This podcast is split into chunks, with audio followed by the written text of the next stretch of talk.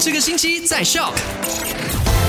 麦好玩，你好，我是 Eddie。昨天的麦快很准低的消息就关心到了你的心理健康。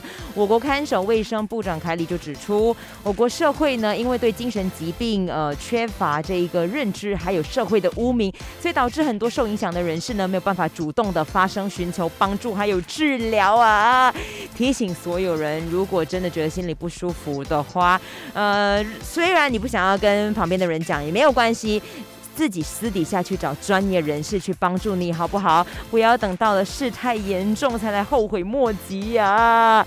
接着来看到第十五届全国大选呢，即将会在十一月十九号举行嘛。那这一次总共有两千一百一十七万三千六百三十八名符合资格投票的选民，那其中二十一岁到三十九岁的选民呢是占大部分，然后女性选民是比男性选民来的更多的。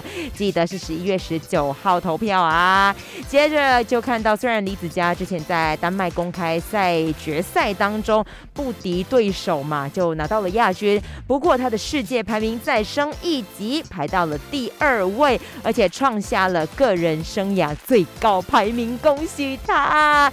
当然，不忘也要称赞一下来自沙拉越的大马国家队跳水选手伯特兰，他非常满意自己在德国柏林世界杯。跳水赛的表现啦，而且他才十七岁就参加了这个世界杯，哇，太厉害了！下个月加拿大的比赛也要加油啊，波特兰！好了，今天下午三点到八点，继续我 Eddie 在 My Super Drive 见。